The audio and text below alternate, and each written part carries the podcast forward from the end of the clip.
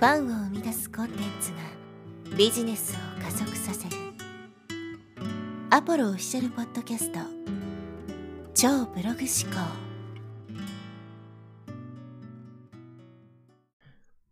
はい、えー、こんにちは、ポロです。今日のテーマはですね、楽しみながら仕事をしようというテーマでお話していきます。まあ、こういうふうに聞くとですね、中にはちょっとね、えー、受け入れられないというか、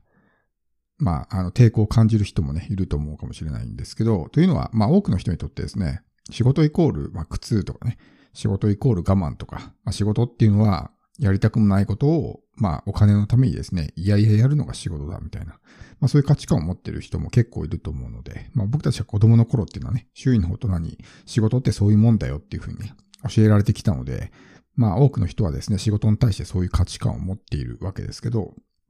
まあだからこそですね、まあ、YouTuber っていうまあ職業が出てきた時に、まあ世間から結構冷たい目で見られていたわけですよね。まあ自分の好きなことやって、あんな楽しくね、仕事をやってお金稼ぐ。しかもね、大金を稼ぐなんてけしからんみたいな。まあそういうような風潮があったからこそ、まあ YouTuber っていうのはね、世間ではすごく、まあ、えー、冷たい目で見られていたわけですけど、まあ今の時代ですね、自分の好きなことを仕事をするとか、まあ楽しい、見ながらね、仕事をすることでお金を稼ぐっていうのは、まあ全然できる時代なんですよね。で、今回の話はですね、好きなこととか楽しいことをやると、まあ仕事のね、まあ幸福度、人生の幸福度が上がりますよっていう話ではなくてですね、もうちょっとお金に関わる話をしていきたいと思います。で、なんで楽しみながらね、仕事した方がいいのかということですけど、人間っていうのはですね、楽しいものに集まってくるし、楽しいものにお金を払うからです。例えば子供の頃思い出してもらって、学校で、例えば休み時間とかにですね、ちょっと角の方で何人かの生徒がね、集まって、なんか楽しそうなことやってると、ちょっと気になると思うんですよ。何やってんだろうみたいな感じで。でそこに人が集まってきますよね。どうしたのどうしたのみたいな感じで。まあ、これすごくわかりやすい例だと思うんですけど、あとはまあ、こう YouTube とかでね、えー、なんか発信してるときに、その発信者がすごく楽しそうにですね、なんか紹介していたらやっぱ気になったりすると思うんですよ。で人間ってすごく楽しいものに集まってくる習性があるんですよね。あと楽しいものにお金を払うんです、人間っていうのは。それこそわかりやすい例で言うと、まあ、お笑いとかね、音楽とかもそうだと思います。お笑いって、ね、例えばその情報的な価値とか、まあ物質的な価値とかっていうところに関して言うと、もう価値ゼロだと思うんですよ。だけど、なんであれだけね、多くの人がお笑いにお金を払うのか。お笑い芸人という人たちがですね、あれだけお金を稼げるのかっていうと、やっぱり楽しいっていう価値を提供しているからなんですね。で、この楽しいっていう価値が欲しいわけですよ、人間っていうのは。音楽なんかもそうです。バンドとか、まあ、歌手とかがね、歌を歌って、ただ歌を歌ってるだけじゃないですか。極論言えば。でもなんでね、あんな大勢の人が集まって熱狂して、ね、えー、こうお金を払うのか。家で CD 聴いてもいいじゃんとかね。まあ CD すらもお金か払うっていうのはね、楽しいからですね。聴いてるとすごく楽しい、ワクワクしてくるとかね、明るい気分になるとか。っていう、そういう価値をね、彼らが与えてくれるからこそ、まあお金を払うわけですよ。だ人間っていうのは楽しいことにお金を払うんですね。だからこそ、この楽しいっていう要素を自分のビジネス、商品に入れていくっていうことによってですね、それを欲しいと思ってくれる人が出てくるというわけですね。例えば僕のやってるですね、まあビジネス、まあ、企業とかコンテンツ販売とかね、まあそういうようなこと、基本的にやっぱこういうものってあんまり楽しいっていう印象を持つ人少ないと思うんですよ。でもビジネスって楽しいこといっぱいあるんですね。今までできなかったことはできるようになるとかね。自分の作った商品が売れる瞬間とか、ね、お客さんに感謝される瞬間とかね。まあいろいろ、その人との出会いもそうだし、自分で会社を作ってね、えー、いろいろ考えながらやるとか、もう楽しめる要素っていっぱいあるんですけど、やっぱり仕事ってね、こうお金がこう絡んでくるから、稼げないと辛くなっちゃったりとかするわけですけど、やっぱりこの辛いっていうね、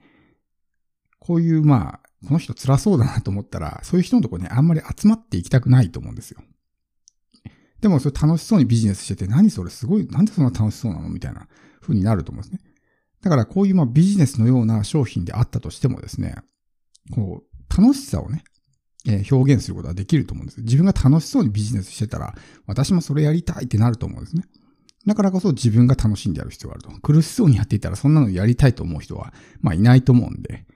だからこう自分が楽しくやりましょうということです。もちろん僕のようなね、ビジネスっていうものを商品にしてる場合じゃなかったとしても、自分の売っている商品ですね。英語とかダイエットとか、まあ何でも恋愛とかでもね、いいと思うんですけど、まあそういった自分の売っている商品、情報発信をしている時とかですね、その発信者自身が本当にこれ好きでたまらないみたいな、まあそういう空気ですよね。まあ非言語情報ってやっぱすごく影響力が大きいので、まあ、そういう空気によって、これやってみたいなとかっていうふうにね、思うわけですよ。だからいかにこの自分の売る商品に楽しさっていう要素を入れるのかということですね。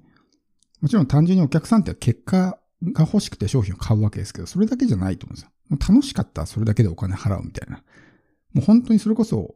え、なんでこんなものにお金払うのみたいなものにもお金払ったりするわけじゃないですか。例えばスカイダイビングとかね。普通に考えたら怖いだけじゃないですか。下手したら死ぬかもしれないのに。でもなんでお金払うのって、それが楽しいからですよ。人によってはね。だから楽しかったらやっぱ人間ってお金払うんですよ。で、多くの場合この楽しさっていうのは、例えば成長とかね、今までできなかったことができるようになるとか、今までとは違う自分になれるとかっていうのは、多くの場合喜びだし楽しいし、っていうことなので、まあそういう要素を入れていくわけですね。RPG ゲームってものがありますけど、なんで RPG ゲームで楽しいんですかって。ただこうキャラをね、こう動かしてなんか文字読んだりとかね、もちろんそういうのも楽しいのかもしれないけど、一番の要素はやっぱりこう、キャラクターがね、出てきてレベルアップしていく。どんどん強くなっていくっていう、その、ね、要素が一番楽しいわけですよ。レベルが上がって、こう、ね、えー、使える魔法が増えたりとか、武器が強くなってね、強い敵を倒せるようになったりとか、その成長過程が一番楽しいわけですね。だからこの成長っていうものは人間にとってすごく楽しいことなんです。だこの成長っていうものを、この、いかにね、楽しいですよっていう表現しながら自分の商品に混ぜ込んでいくのか。単純にビジネスでお金稼ぎましょうだけだったらお金が目的になっちゃうから。そうすると稼げないと辛くなっちゃうんですけど、ね、こういうことができるようになって楽しいですよとか、今までね、えー、自分の商品ができなかった人が自分オリジナルの商品が作れますと。もう作れるだけでも楽しいと思うんですよ。多くの場合ね。自分が今までそういう何もね、商品とか作ったことがない人が自分オリジナルの商品ができるんですよ。それだけでも楽しいと思いますし、仮にそれが1個とか2個とかね、売れた場合も、金額に関わらずやっぱり嬉しいと思うんですよ。うわ、売れたみたいな感じで、その喜びをね、感じると思うんですよ。その楽しさを教えてあげるってことですね。そうすることによって、じゃあ自分もそれやってみたいな、みたいな。まあ一つのゲーム感覚じゃないですけど、でやってみたいなっていうふうになったりとかね、するわけですよ。まあ僕の場合はそのビジネスっていうものを教えるっていうことをね、してるので、今みたいな感じになるんですけど、まあ自分の取り扱っている商品、他の分野においても同じようなね、そういう表現の仕方ってのはできると思うんですよ。だから、いかにこれね、私の商品を買うことによってあなたが楽しいと感じることができるのか。そうすることによって、それやりたい、それ欲しいってなるし、お金も払ってくれるようになるということですね。だから特にやっぱりビジネスとか、そういうものっていうのはね、ダイエットなんかもそうなのかもしれないですけど、やっぱり辛いとかね、しんどいとかやりたくないとかね。まあそういうふうに感じる人多いと思うんですよ。だから、そんなのできればね、欲しくないって思うわけですけど。でももう楽しくて仕方ありませんってね、その使ってる本人とか、ね、紹介してる本人っていうのが楽しくて仕方ありませんってやってたら、多分そういうふうに感じることはないと思うんですよ。そういうものをどんどんね、えー、発信していくと。さっきの歌手であれば歌でね、世界を元気にするし、笑い芸人であれば笑いを届けてね、世界を元気にする。まあ、僕たちは情報を発信することでね、世界を元気にすると。まあそういうような仕事だと思うので、それって別に商品じゃなくてもね、無料のこういう情報発信でもできると思うんです。だから日々ね、えー、自分が楽しみながら情報発信をしていくことは大事ですし、楽しむことによって人が集まってきますから、楽しそうなところには。